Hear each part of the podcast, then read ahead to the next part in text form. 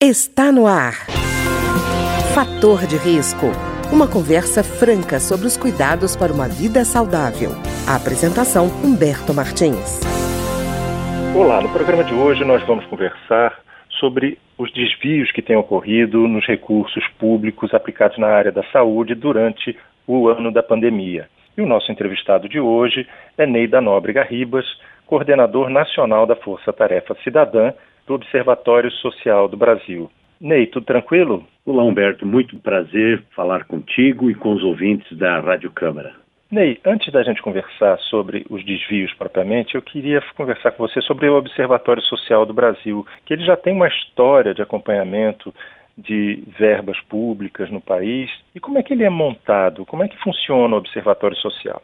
Muito boa pergunta. Os observatórios sociais, eles são organizados nas cidades integrando pessoas de todos os segmentos da sociedade, com uma regrinha apenas, que não tem um vínculo político partidário ou militância política. E eu explico por quê. Desde uma dona de casa até um professor da universidade, um acadêmico, um profissional, um engenheiro, um advogado, qualquer cidadão que queira contribuir no controle de como o dinheiro público é utilizado na sua cidade, ele participa do Observatório Social como cidadão. Mas para que nós tenhamos a independência necessária, é importante que não haja vinculação político-partidária. Principalmente porque, quando o Observatório Social for comunicar ou sugerir alguma correção do gestor, ele saiba que a entidade do Observatório Social, ela representa todos os segmentos da sociedade, as entidades empresariais e setoriais, e que não tem nenhum propósito de entrar no mérito político. Nós queremos contribuir com a eficiência da gestão pública. Então, os observatórios nas cidades, eles são integrados por pessoas, desde uma dona de casa até um, um professor, um aposentado, que adotando uma metodologia padronizada e atuando de forma preventiva, contribuem, primeiro, por controle dos gastos, segundo, para a educação cidadã, terceiro, para melhorar o ambiente de negócios, ou seja, fazer com que as empresas locais participem desse mercado, forneçam à prefeitura. E, por último, na qualificação, na transparência, na qualificação das pessoas que integram os conselhos municipais de políticas públicas, os servidores públicos, enfim, todo o controle de como o dinheiro está sendo gasto e o quanto cada centavo aplicado está revertendo. Ou seja, nós trabalhamos integrando todas essas ações. E uma coisa importante a falar ainda de como funciona o Observatório Social é dizer que o Observatório Social ele não, nunca atua sozinho. É uma ferramenta que está em permanente construção e ele atua sempre em colaboração com outras organizações, com outros segmentos da sociedade. Então, quem quiser conhecer mais e saber como funciona o observatório, pode entrar lá no site do osbrasil.org.br, que vai ter uma aba bem especial lá faça parte, você coloca teu nome, alguém da nossa equipe vai entrar em contato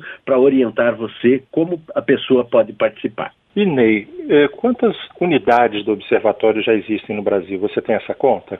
Sim, hoje nós somos 3.500 voluntários, já passou disso. Estamos em 150 cidades afiliadas ao Sistema Observatório Social do Brasil, em 17 estados. Deveremos ter mais alguns aí nos próximos dias, mas os números de hoje são esses. Ney, e agora, entrando na questão da força-tarefa cidadã, como é que ela está funcionando? Você está é, reforçando que ela não é uma atividade isolada, que ela tem integração com vários outros órgãos, é isso? Exatamente, Humberto. A Força Tarefa Cidadã surgiu no momento da pandemia. A pandemia veio, a Lei 13.979 foi divulgada, mas o que começamos a perceber nas nossas unidades é que aquilo que a lei determinava, que os dados dos gastos da Covid deveriam estar transparentes nos portais das prefeituras, em aba separada, não estava acontecendo. E o cidadão que queria informação solicitava e muitas prefeituras diziam que não tinham condições de, de, divulgar essas informações porque os funcionários estavam trabalhando em home office, enfim, ou nem eu sequer respondiam. Então, o Observatório do Brasil acionou os órgãos oficiais de controle a nível nacional, Tribunal de Contas da União, a própria Atricom, o Conselho Nacional do Ministério Público, e nós chegamos à conclusão que precisaríamos adotar em cada estado uma ação integrada. E foi aí que o Observatório Social, baseado no seu décimo princípio, que é atuar de forma imparcial e propositivamente, nós criamos a Força Tarefa Cidadã, que composta de quatro fases muito simples para que o cidadão comum possa entender. Nós adotamos, aplicamos uma metodologia onde cada cidadão lá na sua cidade vai primeiro aplicar uma, um questionário, vai avaliar o nível de transparência da prefeitura da sua cidade, verificar se o que a lei determina que em todos os portais haja uma aba em separado, onde todos os documentos e não informações de cada despesa feita com o Covid estará lá disponível, desde o da justificativa, do requerimento, do pedido do gasto, até a nota fiscal e o recibo do depósito na conta de quem que foi depositado o dinheiro do Covid. Então, isso tudo está numa base de dados nacional, que o Observatório Social está fazendo a gestão, onde nós, então, quando identificamos qualquer divergência, qualquer irregularidade,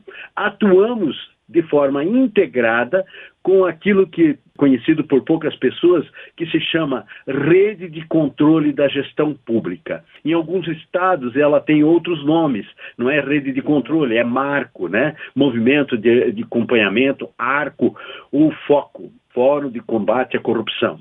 As redes de controle em cada estado, elas são integradas pelos órgãos oficiais de controle. Desde 2007 nós temos uma carta de intenções, porque lá em 2007 se constatou que muitos órgãos oficiais, como o Ministério Público, Tribunal de Contas e até a própria Polícia Federal, atuavam em casos paralelamente sem se conversar. Então, a partir disso, em cada estado, existe uma unidade da rede de controle da gestão, que propõe exatamente que esses órgãos de controle atuem de forma integrada para determinadas ações. Por isso que nós temos visto inúmeras operações de sucesso no Brasil. Para quê? Para apurar as notícias que chegam de divergências, de irregularidades, de desperdício do recurso público.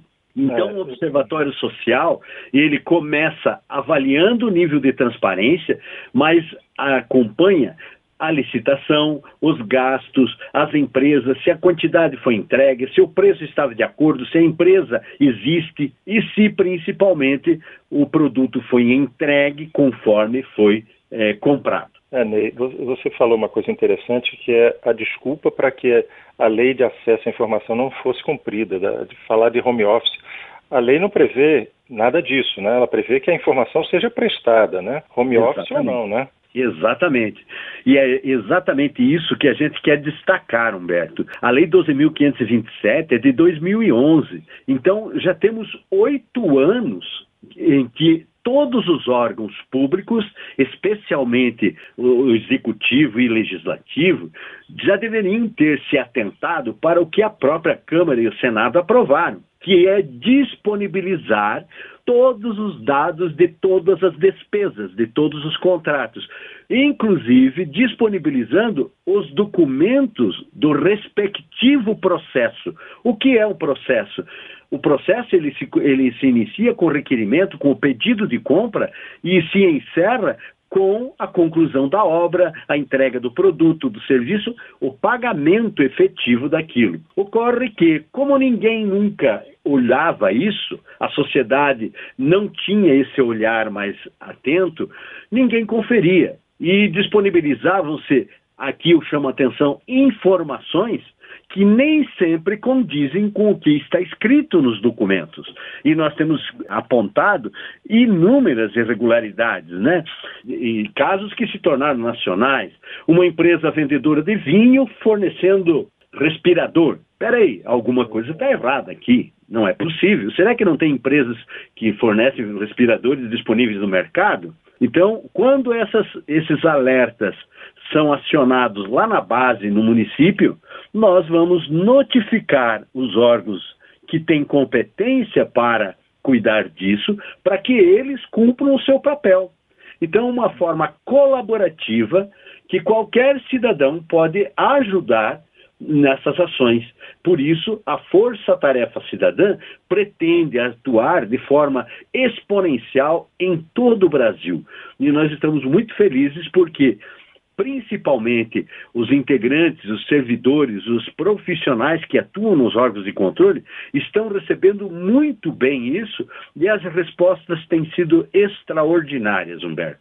Eu faço questão de, de, dar esse depoimento como um testemunho de que, sim, nós não podemos é, julgar que todas as pessoas que atuam em órgãos públicos são corruptas. Também temos pessoas que desviam as suas condutas, mas em todos os setores, do menor município até a mais alta corte nesse país, nós temos profissionais íntegros. O que acontece é que nem sempre tem condições desse trabalho. Então, a nós, cidadãos que somos os donos dessas empresas chamadas município, estado e união, nós queremos ajudar os nossos servidores a cuidar bem daquilo que é nosso, que é gerido com o dinheiro do nosso imposto. E Ney, até atende um dito popular, né? Quem não deve não teme, né? Que se você não está fazendo nada errado, interessa inclusive que preste o maior número de informações para mostrar que a ação é correta, né? Exatamente, e a transparência veio para ficar. Acabou o tempo do faz de conta.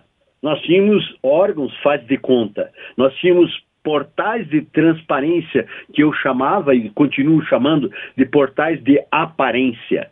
Então, acabou esse tempo. O cidadão está despertando e as pessoas que querem contribuir, muita gente quer ajudar, só não quer se expor, não quer entrar nessa coisa da politicagem propriamente dito. Nós queremos ser operativos e colaborativos. Então, é isso que o Observatório Social do Brasil, com a sua metodologia e dos nossos parceiros, queremos contribuir para a eficiência da gestão pública e acabar com essa história de esconde-esconde. É, é você usou a expressão certa. Se está tudo certo, por que esconder? Se não tem nada de errado, por que não está disponível? Né? Então, é, é, esse é um raciocínio muito claro, limpo e puro daquilo que se pretende, que se espera de quem está à frente de uma prefeitura. Nenhum prefeito quer sair da sua gestão e carregar nas costas inúmeros processos.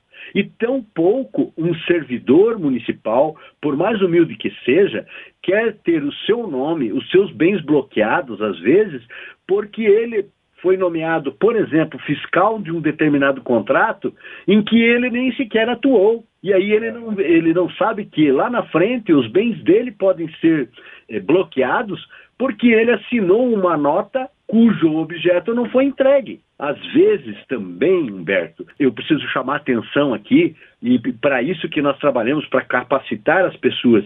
Muitas pessoas que integram os conselhos municipais de políticas públicas acabam aprovando contas da saúde, o tema aqui é saúde, sem saber que efetivamente aquilo está errado, porque ele não participou de uma capacitação, ele não sabe que amanhã, quando houver uma operação que vai apontar, o nome dele estará lá como aprovando, e ele pode responder por isso também, por omissão. Né?